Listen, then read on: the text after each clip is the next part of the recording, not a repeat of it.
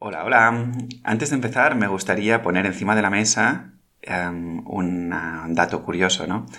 Ah, mis alumnos, cuando pasan por alguno de mis cursos o retos o incluso en, momentos de mentoring individual, siempre les estoy eh, alentando y, poniendo de manifiesto, ¿no? Em, que son personas fuera de lo común, porque, bueno, pues se han atrevido a dar ese paso, a, ponerse en marcha, a ponerse en prioridad, a reservarse un espacio de tiempo donde em, poco a poco pues van a hacer este decrecimiento personal, ¿no? Y todos me miran como extrañados, en plan, mm, a ver, no es gran cosa, o sea, simplemente pues te he escrito, o he quedado contigo, o eh, te he comprado este curso, o este, o este reto y demás, ¿no? Y yo le digo, pues mira, fíjate que estás muy por encima de la media a, nivel mundial, te diría, de eh, lo que hace normalmente la gente. ¿Por qué te digo esto? Pues mira, em, durante dos semanas he estado explicando, ¿no? Que, que bueno, a raíz del capítulo 100 ah, ponía un pequeño concurso donde iba a sortear cinco plazas para cualquiera de los cursos, retos, sesiones individuales que quisierais em, digamos, a acceder de manera completamente gratuita. Y de todas las personas que escuchan este podcast, que me consta que son bastantes, no muchas, pero bueno, eh, estoy muy contento como está funcionando este, este canal, em, solo me han escrito dos personas, ¿no? Y, eso pone, bueno, pues una, bueno, varias alertas para mí, como comunicador, como alentador, como guía en este viaje explorador, ¿no? Y por otro lado, ah, también me refuerza la idea que ya tenía desde hace unos cuantos meses en lo que más cuesta en este punto de, sociedad al que hemos llegado y demás, es movilizar y eh, animar y alentar a las personas a que pasen a la acción. la gente tiene unos niveles de ansiedad, de estrés, de insatisfacción para con su vida muy grandes, y sin embargo no hace nada para darles la vuelta, darse ese espacio y demás, ¿no?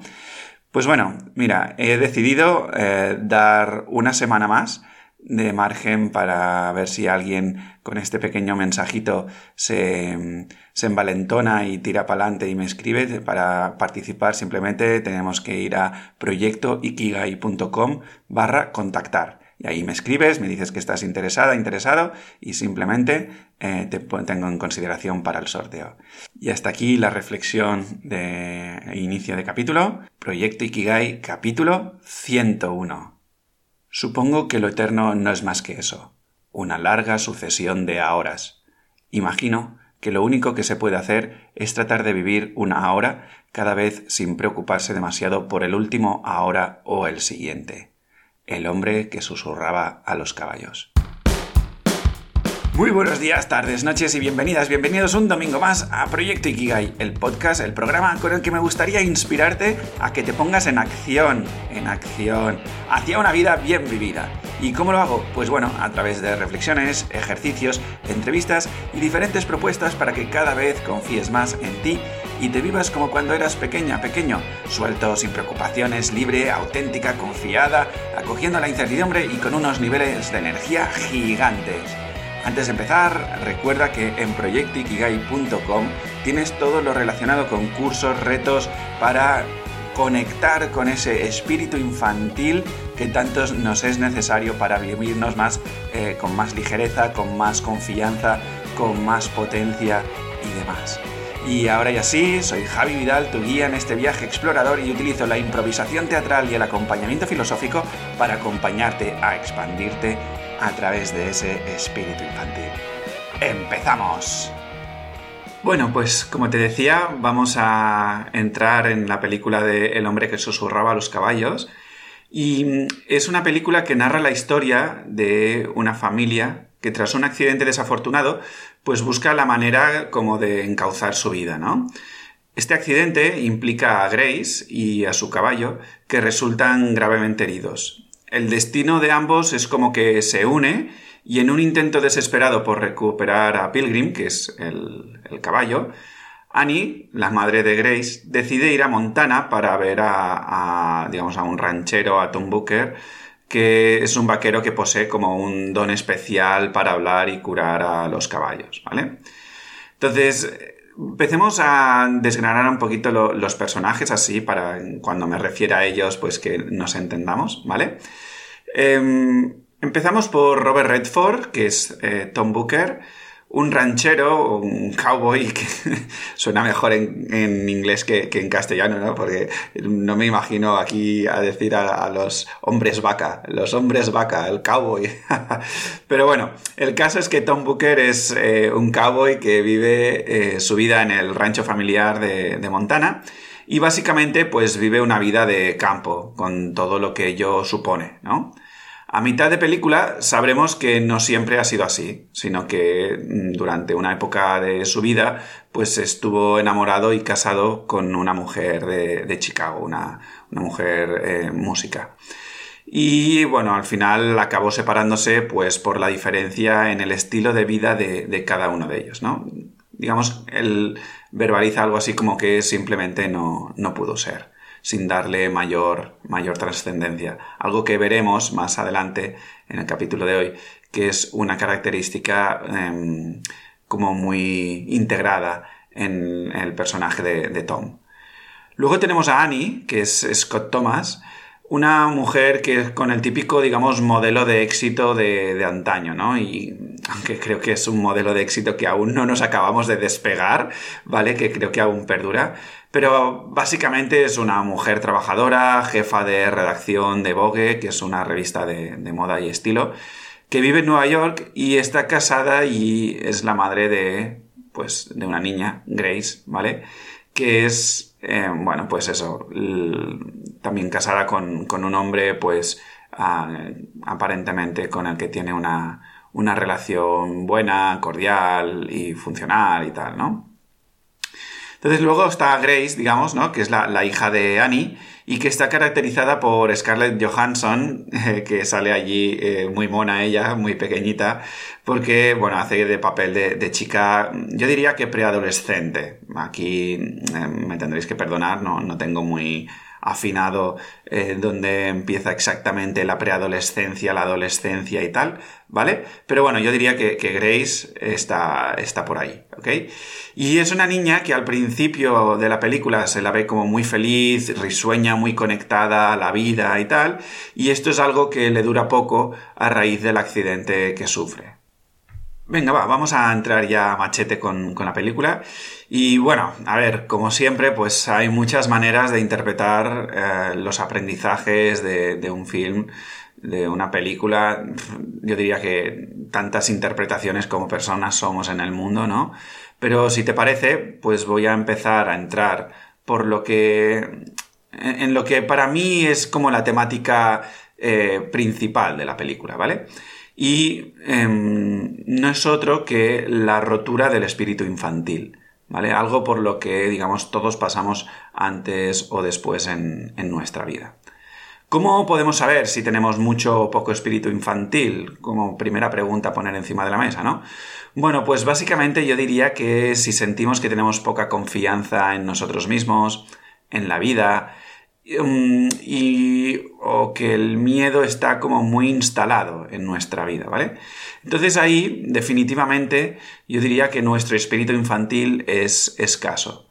Pero como digo, no hay nada de lo que atormentarse. Esto mm, digamos que nos sucede a todos una o más ocasiones en la vida, ¿vale? Es interesante que veamos que existen básicamente como dos maneras de abandonar nuestro espíritu infantil el, digamos, el Fonsi, que sería pasito a pasito, suave, suavecito, o de forma brusca. ¿Vale? En el primer caso, en el caso, en el caso Fonsi, digamos, ¿vale?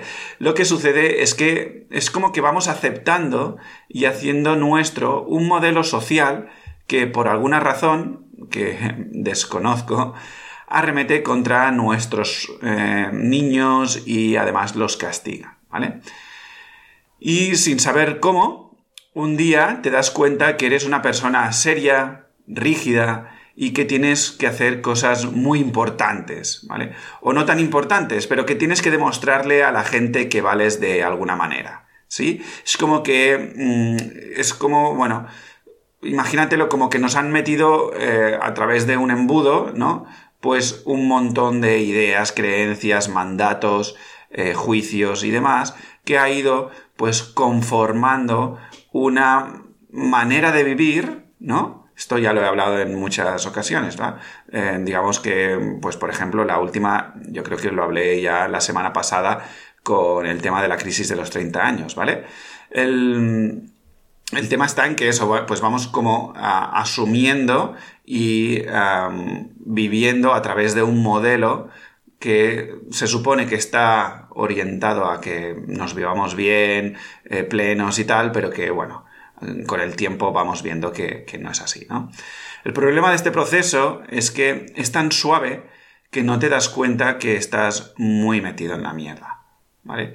Tanto es así que incluso, pues muchas veces, hasta defiendes una manera de vivir que sabes que te hace sufrir, que te hace daño o que machaca tu alma, ¿vale? Salir cuando estás tan metido es laborioso, porque necesitas sacar, pues, como muchas capas de cebolla sin tener ya la sensibilidad muy desarrollada, ¿no? Es como que estamos em, muy desconectados de nuestra esencia y no solo eso, sino que tenemos como la sensibilidad muy atrofiada. ¿Sí? Aquí me gustaría destacar una frase que se dice en la película, bueno, que la dice, la dice Tom cuando se encuentra con, con Annie por primera vez, que le dice, hay muchas señales, pero no son señales escritas. Y aunque en la peli se nota que lo dicen en otro contexto diferente, a mí me gusta ligarlo con lo que hablamos en el capítulo 22, que, anda que no ha llovido, así que te lo recuerdo un poquito, ¿vale? Cuando, eh, bueno, es un capítulo donde habla de eh, donde el alma sonríe, ahí es, y dentro de, este capítulo pues hablo de las collejas cósmicas, ¿vale? Y que, bueno, pues a través de Sergio Fernández, em, él explica, ¿no? Que la vida te va guiando y lo va haciendo como en tres fases, en fase de susurro, en fase de palabra y luego en fase de colleja cósmica, ¿no? O sea, como que la vida primero eh, te susurra, luego te habla y luego te grita.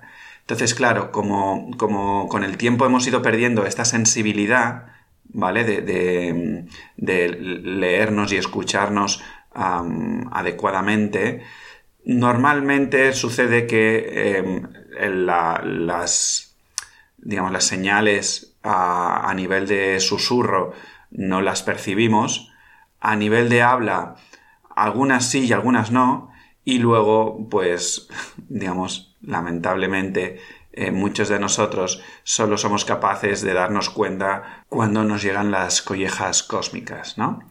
Y es precisamente a través de, estas collejas o de este grito que aparece la segunda opción con la que solemos abandonar nuestro espíritu infantil. Es a través de un suceso inesperado que nos puede llegar a traumar. Y aquí es em, precisamente donde se centra, a mi parecer, la película de El hombre que susurraba a los caballos. Pasemos, digamos, un poquito a, explicar mm, cómo explican, valga la redundancia, en la película, la escisión del espíritu infantil. ¿Vale? Está allí Grace, ¿no? Muy al inicio de la película, donde se la ve, pues eso, una niña jovial, una niña conectada, una niña risueña, por lo tanto, una niña muy, muy, con un espíritu infantil muy desarrollado muy mona ella, ¿no? Y muy al inicio ah, se va a pasear con su caballo y una amiga y bueno, pues tienen un accidente, ¿no? En este accidente, bueno, ellas están pues a su bola, eh, riendo, compartiendo experiencias y demás. Y entonces, bueno, hay un momento que el caballo de la amiga de Grace mm, como que no puede eh, subir la colina que están subiendo, ¿no? Porque la colina está nevada, hace pendiente, etcétera, etcétera. Y bueno, esta chica insiste insiste al caballo a que vaya por ahí, ¿no? Entonces el caballo hay un momento en que, no puede, se parte la pierna, si no recuerdo mal, y entonces eso, bueno, hace que el caballo pues arrastre a las cuatro, a los dos caballos y a las dos niñas, colina abajo, hasta que llegan a una carretera y allí pues eh, sucede el gran accidente, ¿no? Que es que un camión las atropella, ¿vale? Desafortunadamente, en el accidente, bueno, la cosa es bastante dramática, la verdad. Em, el caballo de eh, la amiga y la propia amiga eh, mueren en, en, este accidente y el caballo de Grace, Pilgrim y Grace, la verdad es que sufren un, un, una herida grande, ¿no? Digamos, el, el caballo queda muy, muy, muy tocado, muy destrozado y a Grace pues le tienen que amputar, amputar la pierna. Bueno, como veis aquí el espíritu infantil se ve amenazado por este ultra grito, ¿sí? Y en este sentido, bueno, pues en la película se ve como empieza una recuperación física, ¿vale? De, Grace, se centra ahí la película en, Grace. Y de repente, bueno, pues hay que tomar una decisión eh, con, Pilgrim, ¿no? A la veterinaria, digamos, la encargada, avisa a la madre que en estos casos el caballo queda tan tocado, ya no solo a nivel físico, sino también a nivel mental, que em, habría que sacrificarlo. Y la madre, hay algo dentro de ella que le dice que, no. Hay algo que dice, mm, no, no podemos sacrificarlo. Primero, no es mi caballo y segundo, mm, no, hay algo de ella como que, la pone en alerta, ¿no?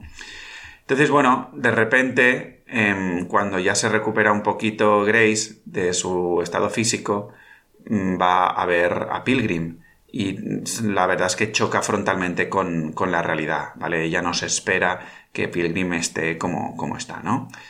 Entonces, eh, Grace entra en un, bueno, en un momento de valoración de qué hacer con, con Pilgrim y tal. Y hay una escena que la verdad es que marca mucho eh, esta, esta, o sea, e, es como que se, se, queda, queda muy, muy, muy evidente esa desconexión del espíritu infantil de, de, Grace, ¿vale? Que es cuando está en su habitación, entra su madre y le dice, eh, mira, he decidido sacrificar a, Pilgrim y así no sufre más. Entonces, en, primer, eh, en primera instancia, vuelven a enfocar a la madre y allí se ve cómo conecta con, una sensación de, paz, de tranquilidad, ¿no? De, ostras, qué madura es mi hija, que, bueno, pues antepone la paz y la calma de su caballo frente a su sufrimiento y su, digamos, sus ganas de, recuperar lo que había antes, ¿no? Lo que sucede es que a continuación eh, Grace suelta una bomba y dice, y he pensado que también podéis sacrificarme a mí. Y entonces allí, de repente, esa paz con la que conectaba Annie, la madre, ah, se desvanece y le entra el pánico. Un pánico hasta ahora escondido por perder a su hija. Entonces allí es un momento como muy mágico porque de alguna manera eh, Annie hace como la ligazón entre, em, entre el destino de Pilgrim y el destino de su hija Grace, ¿no? Y es como que em, algo le hace eh, clic y le dice, wow, tengo que ocuparme de esto. Grace no está bien. ¿Sí? Y de, bueno, de hecho hay ahí una discusión que, que bueno, básicamente el, tema está en que, bueno, discute con su pareja, su marido y tal, ¿no? Que la estamos perdiendo, la estamos perdiendo, tenemos que hacer algo, no sé qué. Ah, los médicos no sé cuánto, los médicos no la conocen, ¿vale? Entonces, bueno, ahí empieza un poco em, la desesperación de, ostras, Mm, esto me está desbordando, ¿no? Y, ya se me han acabado los recursos habituales y típicos y tópicos, ¿vale? Paralelamente, bueno, con el tiempo iremos viendo que eh, también mm, hay un miedo de Grace, ¿no? Eh, a, primero que no podré volver a hacer mi actividad favorita porque digamos que, que pues al amputarme la pierna no me siento capacitada a ello y también mucho muchísimo más adelante em, aparecerá, emergerá el miedo más profundo de Grace, que es nadie me querrá así. ¿Vale? Y entonces, bueno, ahí ya tenemos, ¿no? Como todos los ingredientes de, un, trauma, una escisión del espíritu infantil. Y, entonces, bueno, me gustaría ahora hablar un poco cómo, cómo según la película, cómo son los pasos un poco para eh, ir recuperándonos de este tipo de, situaciones. ¿sí? Lo primero de todo es un cambio de entorno. Aquí habría que poner un poco de, matices, ¿vale? en la película, bueno, pues eh, básicamente Annie eh, descubre que hay un tío, un ranchero, que tiene el don de em, sanar a los caballos y no sé qué y no sé cuántos y tal, ¿no? Y aparece, bueno, pues a través de un mensaje muy, muy guay y, en plan, ¿no? Los caballos eran unas figuras libres y luego los humanos los empezaron a usar, eh, bueno, y empiezan a explicar un poco la relación entre los humanos y los caballos y, todas estas historias, ¿vale? Pero bueno, el caso es que em, Annie coge y llama a Tom y le dice, oye, mira, eh, tenemos esto. Em, ¿Nos puedes ayudar aquí a mi hija y a mí no sé qué? Y mira, Tom responde, yo no ayudo a personas con problemas con los caballos, yo ayudo a los caballos con, que tienen problemas con las personas. Entonces ahí ya empieza Tom a marcar el terreno, ¿no? Grace insiste, dice, ay Grace, perdona, Annie insiste, ¿no? En plan, ostras, em, vente a Nueva York, eh, te pago todo, te pago primera clase, ¿no? Es como que, bueno, lo intenta traer a su terreno. Y el tío, que digamos, em, ya lo veremos, ¿no? Que representa, pero para mí representa la sabiduría. Eh, el tío le dice em, que no, que no, que, que de aquí no me muevo. O sea, no no tiene sentido lo que, lo que me estás planteando. Entonces eso hace que Annie, pues, con, hace, contacte con esa desesperación, ¿no? Y decida ir con su hija a, Montana. Para que te hagas una idea, lo he estado buscando, ¿vale? Así más o menos. Y, estamos hablando de, de, 32 horas en coche, ¿vale? Para que te hagas una idea, desde Nueva York hasta Montana, con un caballo completamente desbocado, trastornado, una hija conectada con la apatía, con, la escasez, con la falta de espíritu. O sea, imagínate ese viaje, ¿vale? Para ponerte en situación. Entonces, bueno, aquí lo que me gustaría matizar del cambio de entorno es un poco que no siempre es necesario ante un trauma cambiar de entorno, ¿vale? ¿Cuándo sí creo que es necesario? Bueno, es necesario cuando mm, uno está como muy fuera de sí, como muy a la desesperada, como muy eh, descentrado, ¿vale? Eh, entonces yo sí que ahí recomiendo un cambio de entorno, ya sea de trabajo, de, ciudad, de, lo que sea, de pareja, lo, lo que se necesite, ¿vale? ¿Por qué? Em, como ya sabes, en capítulos anteriores yo te hablaba de que pues, las personas tóxicas no existen, de que bueno, las relaciones, pues yo tengo como una mirada un poco particular, ¿no? Todo lo que nos confronta, todas las situaciones que nos confrontan, son invitación de la vida a que em, te desprendas de eh, unas ideas, unas creencias, una capa de cebolla de las que hablábamos antes, ¿no? En este sentido, también tenéis el capítulo, voy a buscar un segundo. Sí, tenéis el capítulo 53 de crecimiento personal e Ikigai, donde os explico un poco este concepto, ¿no? De que la idea es de irnos desprendiendo de estas ideas.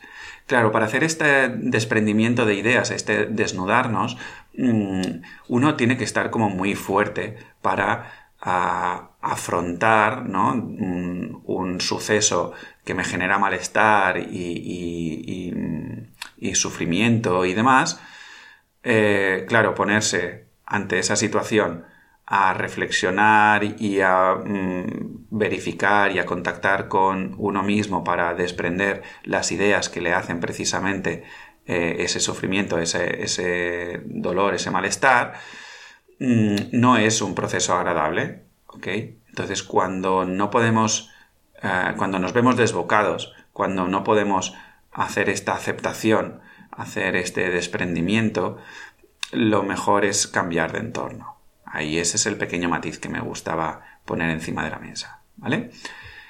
El segundo paso em, estaríamos hablando de actitud y compromiso. Aquí es muy chula una escena, bueno, la, escena en la que Tom y Grace eh, se conocen por primera vez en el motel.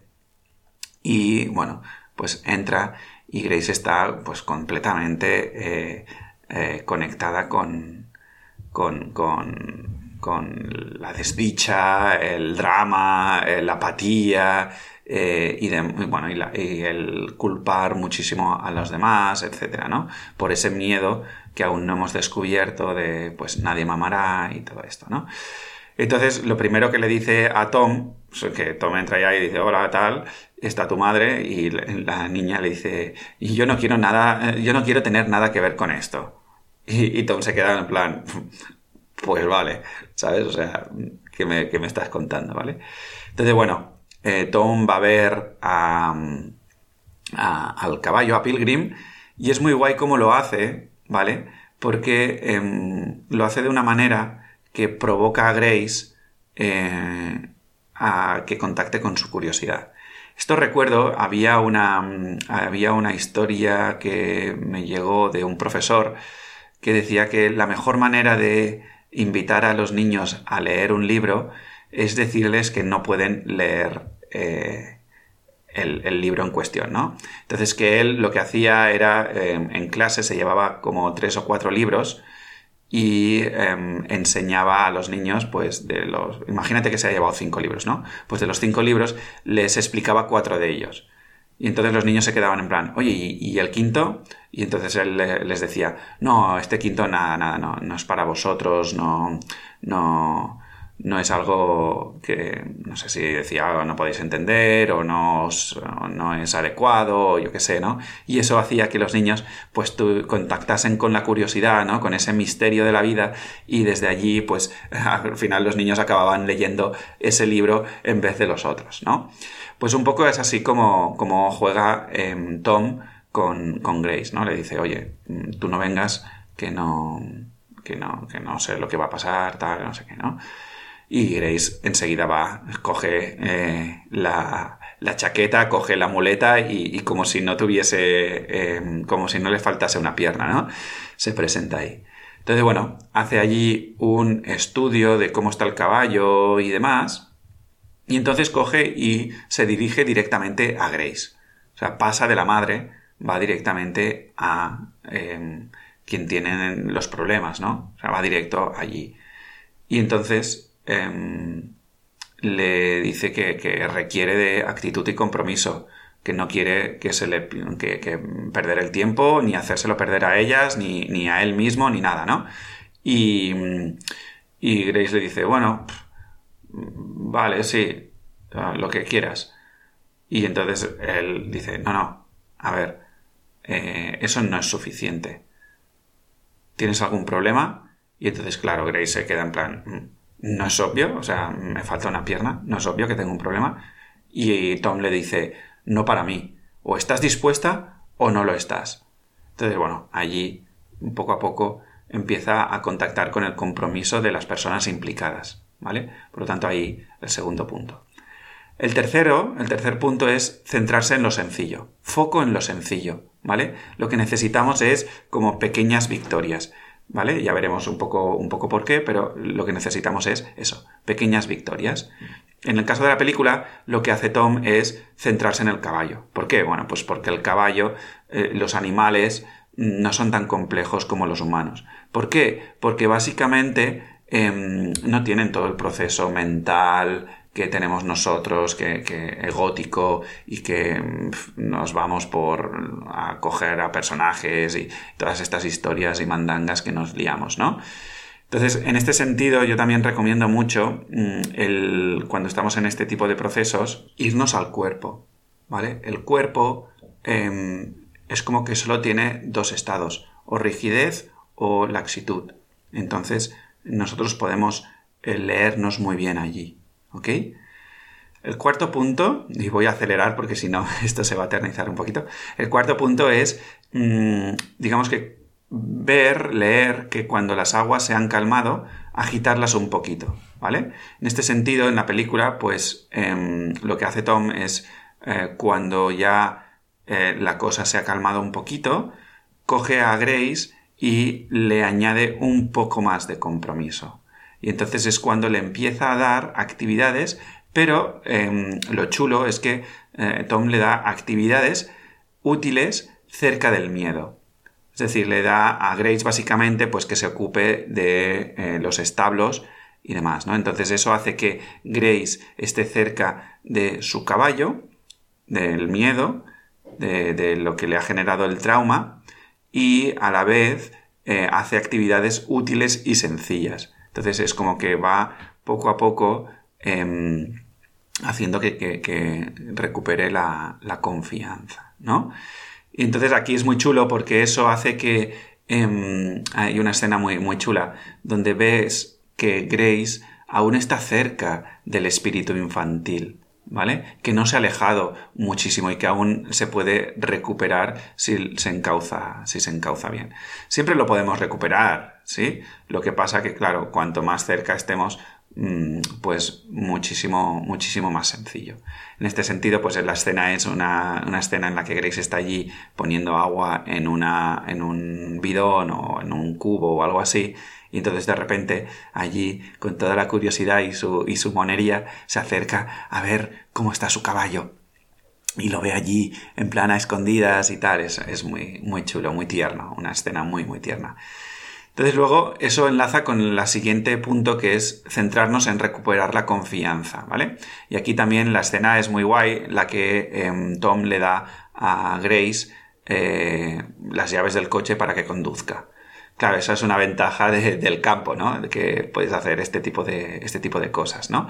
Pero básicamente allí es muy chulo em, porque em, yo vi muy claro algo que nos sucede muchísimo a las personas que, vienen aquí a Proyecto Ikigai y con amigas y amigos que, hablo más allá de, Proyecto Ikigai y de si están en un proceso conmigo. es, lo importante aquí es acompañar a la persona a que se centre en el sí, en vez de centrarse en el no. Es como, bueno, cuando tenemos un trauma, cuando tenemos eh, muy arraigado nuestros personajes y tal, eh, siempre hay una tendencia muy grande a centrarse en el no. ¿Vale? Eh, ostras, fíjate, aquí la he cagado, fíjate, aquí em, lo podría haber hecho mejor, esto no sé qué, esto no sé cuántos, mírate, yo de este reto no me he implicado suficiente, no he hecho todas las actividades, no, no sé qué, no sé qué es lo que me pasa, bla, bla, bla, ¿vale? Entonces aquí em, lo chulo es que alguien te acompañe a centrarte en lo que sí está viendo, porque la vida es un sí, la vida es un sí rotundo sí. Entonces necesitamos que alguien nos acompañe a ver al lado del sí de la vida y por lo tanto a conectarnos a la vida. ¿Vale? Entonces ahí en la escena del coche, pues em, Grace coge y dice, eh, no sé si soy capaz. Y dice, ya lo estás haciendo. ¿Vale? Ahora simplemente hay que ver hasta cuándo puedes eh, activar todo esto. Y también es muy chulo porque además se pasa y, se pone el gorro, el gorro de, para taparse los ojos y demás, el, Tom, y eso Grace flipa en colores, ¿no? Entonces, em, más adelante, cuando ya se va recuperando poco a poco la confianza, podemos dar un, un paso más a la agitación de las aguas, ¿vale? Y aquí en la película es básicamente entender bien cómo se generó ese trauma, el accidente, cómo funcionó y tal, ¿no? Entonces allí es muy chulo porque se ve a Tom como plantea el tema pero que Grace aún no está preparada para explicar eh, todo lo que sucedió o lo que está sintiendo y viviendo y demás, ¿no? Entonces ahí Tom hace un, bueno, lo suelta, dice, oye, mira, lo dejo en tus manos, ¿vale? Y lo chulo es que así lo hace, es decir, eh, Tom ya no le vuelve a insistir en, venga, va, cuéntame, cuéntame, cuéntame, que si no, no podemos avanzar, cuéntame, cuéntame. No, sabe que eso ya, la semilla ya está allí y la semilla brotará cuando Grace esté preparada para em, que, florezca, ¿no? Entonces allí se ve muchísimo, ¿no? Em, el siguiente punto, la, gran escucha, la escucha integral que em, tiene, tiene Tom, ¿no? Y en este sentido, pues eh, la escena de, en la que Grace pues ya se envalentona a explicarle a Tom su, el trauma, el, accidente y, todo lo que siente y todo esto, ¿no? Y entonces allí es muy chulo porque está Tom cocinando y cuando Grace empieza a explicar em, su, eh, todo, todo, todo esto, todas estas sensaciones internas y demás, eh, Tom apaga, se, se, o sea, deja de hacer lo que estaba haciendo y se centra en lo importante, se centra en escuchar integralmente a Grace. Abre el corazón. O sea, digamos que Tom está, se da cuenta de que Grace está abriendo el corazón y coge y dice, yo también. Aquí estamos juntos, ¿no? En este sentido es muy bonito porque yo es una escena que viví en mi antigua relación de pareja, en la última relación de pareja eh, que tuve, donde yo precisamente pues eh, vivía, eh, contacté muchísimo con, con la angustia, la desesperación, el malestar y demás, me desmoroné. Y mi pareja, em, que estaba allí, no recuerdo que estaba cocinando, no, no, sé qué estaba haciendo, pero apagó el fuego también, se sentó a mi lado y me, me acogió como, bueno, como pocas personas han hecho en, en mi vida, ¿no? Entonces allí la, el, también eh, en la película, bueno, pues el, ánimo, el aliento que le lanza Tom a Grace de no desaparezcas. O sea, mmm, pase lo que pase, abre corazón, pase lo que pase, no dejas que eh, la apatía, que el miedo, que la no vida te venzca, te, te venza, perdón, y eh, se te lleve por delante. No desaparezcas. ¿Vale? Y entonces, bueno, poco a poquito, con todos estos pasos, eh, va emergiendo la autonomía de Grace. ¿Vale? Grace eh, se envalentona, contacta con su confianza eh, y poco a poco, pues, eh, va recuperándose y desde allí, bueno, pues, em, como toda historia, pues tiene una prueba, una prueba final que es el día en el que tiene que volver a montar el caballo, ¿no? Y este es un poco el proceso, el proceso así de cómo recuperarnos de, de, un trauma y cómo poco a poco podemos ir contactando de nuevo con esa confianza, con ese espíritu infantil, con esa curiosidad, con esas ganas de volver a jugar, con esa risa, sonrisa, plenitud y conexión con la vida. ¿Sí? Me gustaría pasar ahora a eh, focalizar muy brevemente en tres personajes que creo que son eh, muy ricos en, en, la propia película, ¿vale? Me gustaría empezar un poco con Annie, la madre, ¿vale? Eh, es curioso porque aunque todo el argumento de la película pues gira en torno a Grace, su accidente y, el caballo, pues rápidamente vemos que la verdadera protagonista también es, es la madre. Yo no sé si el por qué, ¿no? Pero quizás es porque el papel que le han dado a Annie se asemeja mucho a digamos, a lo que ha vivido o lo que yo veo que ha vivido mi, mi propia madre, ¿no? Pero en esta ocasión he empatizado muchísimo eh, con, con, este personaje, con esta protagonista, más que en cualquier otro momento que haya visto la película. La he visto, pues, yo diría ya cuatro o cinco veces o por ahí. Y, la verdad es que esta vez he empatizado mucho con, con, esta, con esta figura y incluso me, me preguntaba, eh, ¿no? El, ostras, cómo debe ser ser madre, cómo debe ser ser padre y de alguna manera mmm, tener todas estas sensaciones encontradas de wow, eh, como que tengo que eh, transmitir confianza, pero no estoy nada segura, nada seguro de lo que estoy haciendo, etcétera, etcétera, ¿no? Debe ser muy heavy. Y sobre todo, pues en la escena esa que te decía antes, ¿no? De, de bueno, también me podéis sacrificar a mí. Eso debe ser heavy, heavy. Pero bueno, el caso es que, bueno, en, la película, como decía antes, Annie figura como una mujer trabajadora, con un buen puesto de trabajo, una mujer determinada y que aparentemente pues tiene como toda su vida bajo control. Con el paso de los minutos iremos viendo la verdad de Annie. O sea, no tiene ni idea de qué quiere realmente en su vida, ¿vale?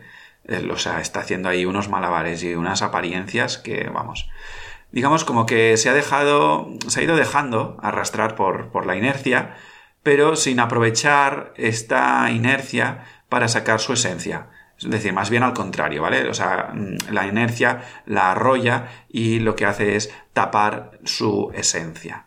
Por lo tanto, en verdad no estamos hablando de, de un flow con la inercia, ¿vale? Sino al revés, un, un desbordamiento por la inercia. ¿Sí?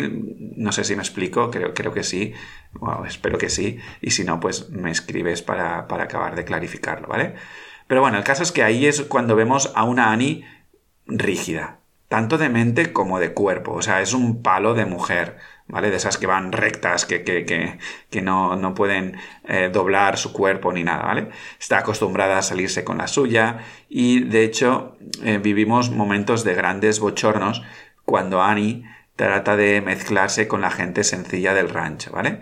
Es como que cuanto más intenta eh, controlar, más mete la pata. Por ejemplo, o sea, es muy evidente que se la ve muy forzada a querer caer bien a la gente del rancho, ¿vale? Poco a poco se va permitiendo bajar sus defensas y entonces vamos notando cómo se ablanda su semblante y vemos cómo emerge el miedo a perder a su hija, ¿vale? Y el miedo a darse cuenta que hace tiempo que se siente muerta en vida, ¿vale? Que duda de su matrimonio, que no es feliz, y, todas estas cosillas ¿no? que se han ido construyendo alrededor de esa superwoman eh, controladora que siempre se sale con la suya, con un buen trabajo, etcétera, etcétera. Quizás el mejor momento es cuando expresa todo esto en una charla con Tom después de dar un paseo allí en caballo y tal, ¿vale? En la que pone de manifiesto su miedo a la sensación de que las cosas se están cayendo a pedazos. Déjalas caer, le dice Tom. No puedo, responde. ¿Por qué? Silencio. El silencio que todo lo acoge y que le muestra claramente a Annie que es evidente que necesita dejar caer todo, que si sigue controlando o intentando controlar la vida, va a chocar con, con, bueno, con lo que es evidente que está chocando ya, la muerte en vida. ¿Vale? Entonces ahí, ese momento es cuando Annie se da cuenta de que no se está permitiendo vivir ¿vale? Hay una frase que dice em, Tom en ese momento, bueno, no sé si es en ese momento o en otro, ¿no? Pero que le dice, lo fácil es saberlo, lo difícil es decirlo en voz alta. Pues allí es lo que ha sucedido, ¿no? Annie ha puesto en voz alta todo lo que siente, todo lo que en verdad ya sabe, pero que al ponerlo en voz alta coge una fuerza y un, una evidencia que ya no podemos echarnos atrás. Y esto nos sucede muchísimos, eh, a, muchísimas personas, ¿no? Que hemos pasado por cada uno su proceso cuando dices, ya no hay vuelta atrás, o sea, es esto, esto es. Y por lo tanto, em, lo único que necesito hacer es dignificar y honrar lo que es tan evidente. ¿Vale? Entonces, bueno, si Annie es la fuerza y la determinación y un poco el, amor de madre y todo esto, ¿no? Pues Tom para mí es la sabiduría de la vida y la confianza personificadas. O sea, yo me he enamorado. Eh, es decir, a ver, eh, tengo una cierta debilidad tanto por, por em, Robert Redford y por Brad Pitt, ¿vale? Además que me hace mucha gracia porque em, si te fijas son clones. O sea, el, el, Robert Redford ahora de mayor pues se parece al Brad Pitt que se está haciendo mayor, ¿no? Es muy, es muy, muy guay. Pero bueno, el caso es que em, me cuesta un poco poner orden a este enorme personaje. ¿Vale? Pero si tuviese que, quedarme con una única cosa de, de Tom Booker, es su capacidad de escucha verdadera y profunda, que le permite saber con exactitud qué se necesita hacer en cada instante. O sea, es espectacular. Luego está la manera en que es capaz de mirar al sufrimiento a la cara, un equilibrio impecable, pues que le permite dignificar el sufrimiento, pero no doblegarse a él. Es un hombre que ha llegado a la sencillez de la vida a través de la comprensión profunda de entender el origen de la complicación de la misma, ¿vale? Y en este sentido me recuerda un poco a la obsesión de Steve Jobs, que gracias a la influencia Zen siempre buscaba simplificarlo todo, ¿vale? Pero claro, para simplificar todo, necesitas entender muy bien cómo se conforma el todo para aproximarte a la nada. Esto es como, como la impro teatral. O sea, si quieres jugar al todo, necesitas la nada. O sea, es me parece impresionante. Total, que de esta sabiduría y de esta escucha verdadera y profunda emanan muchísimas habilidades del personaje de Tom Booker, ¿vale? Eh, la confianza en sí y la confianza en la vida, la seguridad, el respeto, la curiosidad, la compasión, cómo se centra en lo importante, etcétera, etcétera, ¿vale? Y digamos como que en este sentido no es un personaje que en la película tenga un arco muy complejo y desarrollado, ¿vale? Pero, a ver, no soy un experto, pero diría que es un personaje que, apenas evoluciona a lo largo de la película, ¿ok? Pero sí que es un personaje muy inspirador porque le ves allí con un temple, con, con, un, con una sensación de eh, de control, pero sin control, que es eh, alucinante. O sea, yo esto mm, me parece súper inspirador, ¿no? Y finalmente eh, me voy a aventurar a lanzarte la pequeña fumada del capítulo de hoy, a ver si te convenzo, ¿vale? Y es que me gustaría hablar de la figura de Pilgrim, el caballo. Mira, para mí Pilgrim viene a representar nuestra mente. Una mente que al inicio de la historia, cuando estamos en plena conexión con nuestro espíritu infantil, es una mente que dominamos y que disfrutamos, ¿vale? Es, un elemento más de nuestra manera de, estar en la vida, ¿vale? Nos reímos, jugamos y todo es maravilloso. Pero llega un día, o poco a poco, como decía eh, al inicio del capítulo, en el que este caballo se descontrola, se llena de miedos, se llena de ideas que le hacen tener la sensación de que el mundo y la vida es un lugar hostil y trata de protegerse a toda costa. Primero a él y luego a su jinete. Aunque digamos que lo hace de una forma totalmente desbocada y genera muchísimo sufrimiento a su alrededor. No solo a sí mismo, sino a todo su entorno. O sea, fíjate, eh, Grace, que vendría a representar lo infantil, la, la niña y demás, Mm, sufre un montón a través de Pilgrim que representa la mente, ¿vale? Em, Annie, que es la determinación, la determinación y el amor, sufre por Pilgrim también, mm, digamos, porque em, ve cómo, cómo, hace sufrir a Grace, ¿no? Y también le hace, em, le confronta con sus propios, con sus propios miedos, ¿no? Y así constantemente, ¿vale? Entonces, en este sentido, hay una escena magnífica de la película, ¿vale? En la que están allí eh, todos los rancheros con Pilgrim en un río y demás, ¿vale? Se está dejando ahí curar en el rancho y tal, y ante un estímulo externo, en este caso a, través de un, del sonido, del sonido de, un móvil que tiene, que tiene Annie, em, bueno, pues Pilgrim vuelve a ponerse en alerta, ¿vale? Y coge arrolla con todos los rancheros y acaba escapándose al galope. ¿Ok? Entonces, eh, bueno, y, mientras escapa, pues tumba a Tom, que cae en el río y se, queda allí todo mojado, empapado, eh, que uno podría estar allí, mm, pues sintiéndose ridículo, ¿no? Porque aparentemente Tom es el que domina toda la situación y tal, y acaba pues eh, tumbado en el suelo, en el agua, mojado, mm, en una escena súper aparentemente ridícula, ¿no? Pero bueno, Tom, con la sabiduría que le caracteriza, sin alterarse, se centra en lo importante, el sufrimiento del caballo. No rechista nada a nadie, ni siquiera a Annie, ni, le dice, eh, ni le dice, oye, em, apaga ese teléfono, vete de aquí, la estás cagando, no sé qué. No, ni se inmuta, no emana ningún tipo de emoción, está impasible frente a la situación. Eso es maravilloso. Y entonces allí se centra en la doma del caballo, en la doma de la mente. Y eso es, por ejemplo, lo que a mí me conecta con la meditación. ¿Vale? Nosotros tenemos una mente desbocada, llena de creencias, de mensajes, de gritos, susurros, habladurías, mm, pensamientos que no paran de atropellarnos en nuestro día a día. Estamos allí constantemente machacados. Eh, o sea, cuando hago este ejercicio en, en, uno de los cursos de vocación y el de los talentos y demás. O sea, el, machaque de la mente es constante y, todo eso está el run run todo el día y pam, pam, pam, ¿no? Y tenemos ese caballo desbocado que nos está llevando por el camino de la amargura que vamos, es agotador, agotador, ¿vale?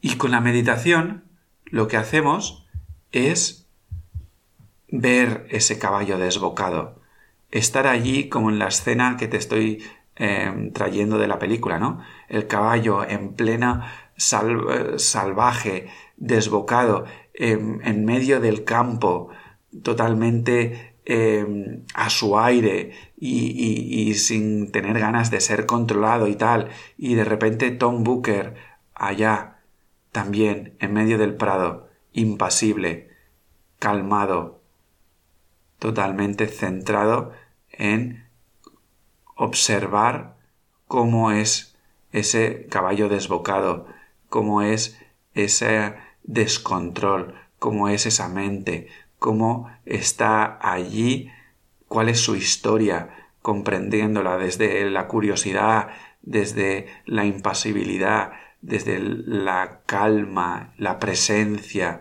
la entrega a ese instante, no se centra en nada más. Van pasando las horas, el sol va cayendo.